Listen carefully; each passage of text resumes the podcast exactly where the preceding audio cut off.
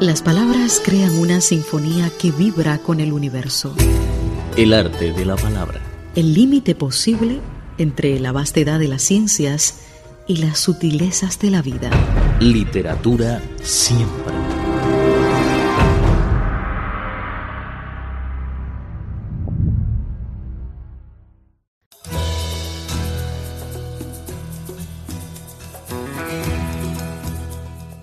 Hola, ¿qué tal amigos? Bienvenidos al arte de la palabra. Desde Beijing nos saluda Viva Tenguin. ¿Alguna vez has pensado cómo estudian los chinos la filología hispánica y cómo se evalúa? Supuestamente para muchos ya no es desconocido el examen DELE, pero sabes que pronto entrará en vigor otra evaluación más general, tanto para las personas que aprenden el idioma como para los mismos hispanohablantes. En el programa de hoy vamos a hablar sobre lo más básico de la literatura que son las letras, y del lenguaje, en este caso el español.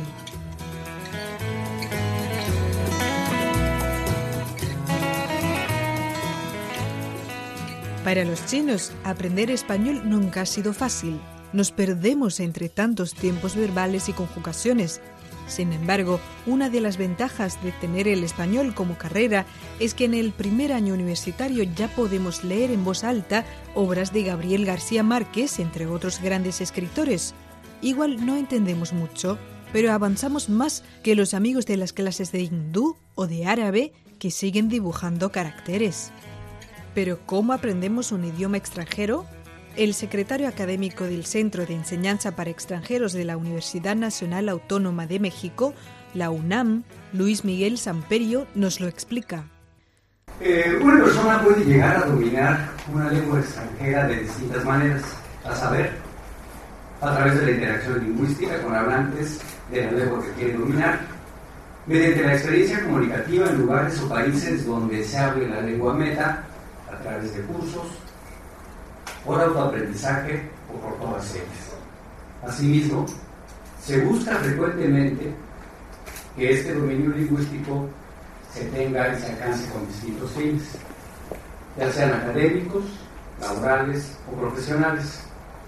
La manera más común de demostrar que se tiene el dominio de la lengua en cuestión es sustentando una evaluación que permita, si se cumplen con ciertos criterios, certificar el dominio de la misma. El académico mexicano subraya la necesidad de la evaluación del lenguaje. De hecho, en China existen hasta el momento varias evaluaciones de español, la más oficial y común de todas, y a la que la Facultad de Filología Hispánica obliga a asistir, es la Prueba Nacional de Español de niveles 4 y 8. Otro examen para quienes trabajan en el país asiático en castellano es el examen nacional de traducción e interpretación. Al hablar de traducción nos referimos a traducir el texto escrito y al hablar de la interpretación a lo oral. En China, la forma principal e intuitiva para evaluar el nivel de español de una persona es a través de la traducción e interpretación, ya sea del chino al castellano o al revés.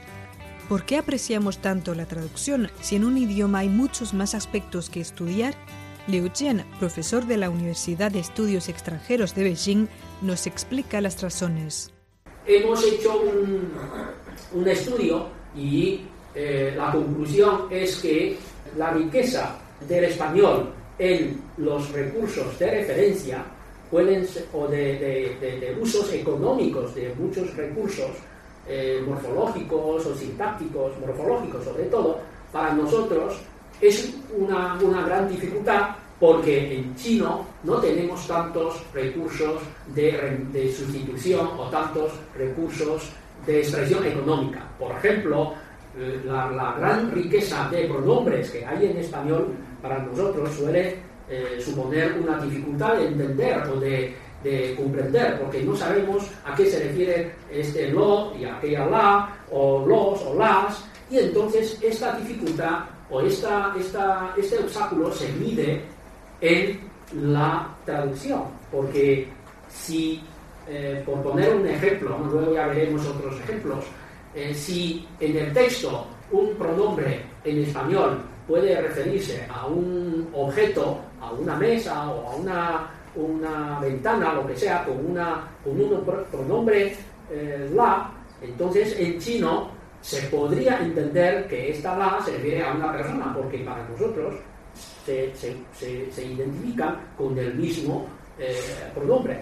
Y para eso, para saber si los alumnos han entendido o los evaluados entienden de forma correcta o errónea un texto, la traducción puede ser una herramienta muy eficiente.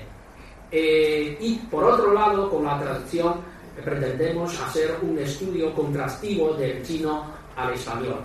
Es que, dadas las enormes diferencias que, hay entre el chino y el español, cuando eh, transferimos o cuando elaboramos un texto eh, en una lengua, en la lengua de destino, por ejemplo, del, el español, solemos tener el problema de lo que llamamos el, el chiñón, ¿no? O sea, que eh, pensamos en chino y luego nos expresamos también en chino, pero siguiendo las reglas gramaticales del español, produciendo un texto que suele ser o que puede ser un poco eh, extraño para los nativos.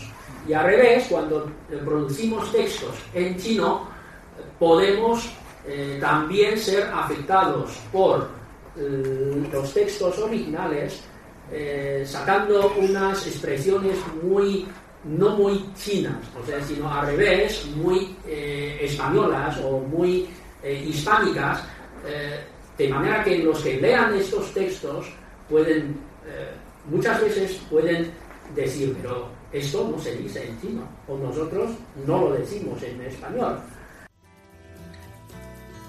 Acabamos de escuchar al profesor Liu Qian de la Universidad de Estudios Extranjeros de Beijing, que nos dio una explicación sobre por qué se evalúa tanto la traducción en los estudios de la lengua hispana en China. En realidad, la mayoría de las asignaturas de la carrera de Filología Hispánica en el país asiático están relacionadas con la traducción. Como mencionamos anteriormente, los alumnos asisten a la prueba de español de nivel 4 al terminar su cuarto semestre universitario, y al nivel 8 en su último semestre de la universidad. En ambas pruebas aparecen textos y oraciones para traducir tanto del chino al español como al revés. Por ejemplo, en el examen del nivel 4 de 2015 aparecieron dos textos, uno literario y otro informativo, en la parte de traducción del español al chino y cuatro oraciones para traducir del chino al español. Los resultados de la prueba mostraron que en ese nivel los estudiantes obtienen mejor nota en la traducción del chino al español, mientras que los del otro examen, con el que se da una certificación de traducción e interpretación a los que trabajan con el idioma y está convocado por el Ministerio Chino de Personal, mostraron lo contrario, o sea, los traductores profesionales hacen mejor la traducción del español al chino. El profesor Liu dijo que después de tantos años aprendiendo y practicando la traducción español-chino y chino-español, a veces nos parece que ya no hablamos bien ni el español ni el chino. Es una broma, claro, pero pone de relieve las dificultades y problemas de muchos. Como dijo el profesor Liu Jian, con la traducción se miden de forma integral las competencias lingüísticas y la comprensión a través de la expresión, se realiza un estudio comparativo del chino y el español, se enseña a superar la interferencia del idioma chino. Hemos hablado de cómo llegar a dominar un lenguaje y de la situación de los exámenes de español en China. En la próxima emisión seguiremos tratando este tema y el profesor Luis Miguel Samperio de la UNAM y el profesor Liu Jian nos darán más detalles sobre el aprendizaje y la evaluación del castellano en un contexto más amplio. Ya sabes que puedes compartir cualquier opinión o comentario con nosotros a través de nuestro correo electrónico spa.cri.com.cn. Esperamos tus mensajes. No te vayas, nuestra programación continúa. Por el momento se despide Viva Tengying. Hasta la próxima. El arte de la palabra enlaza continentes. Te conecta con el mundo. El arte de la palabra. Literatura siempre.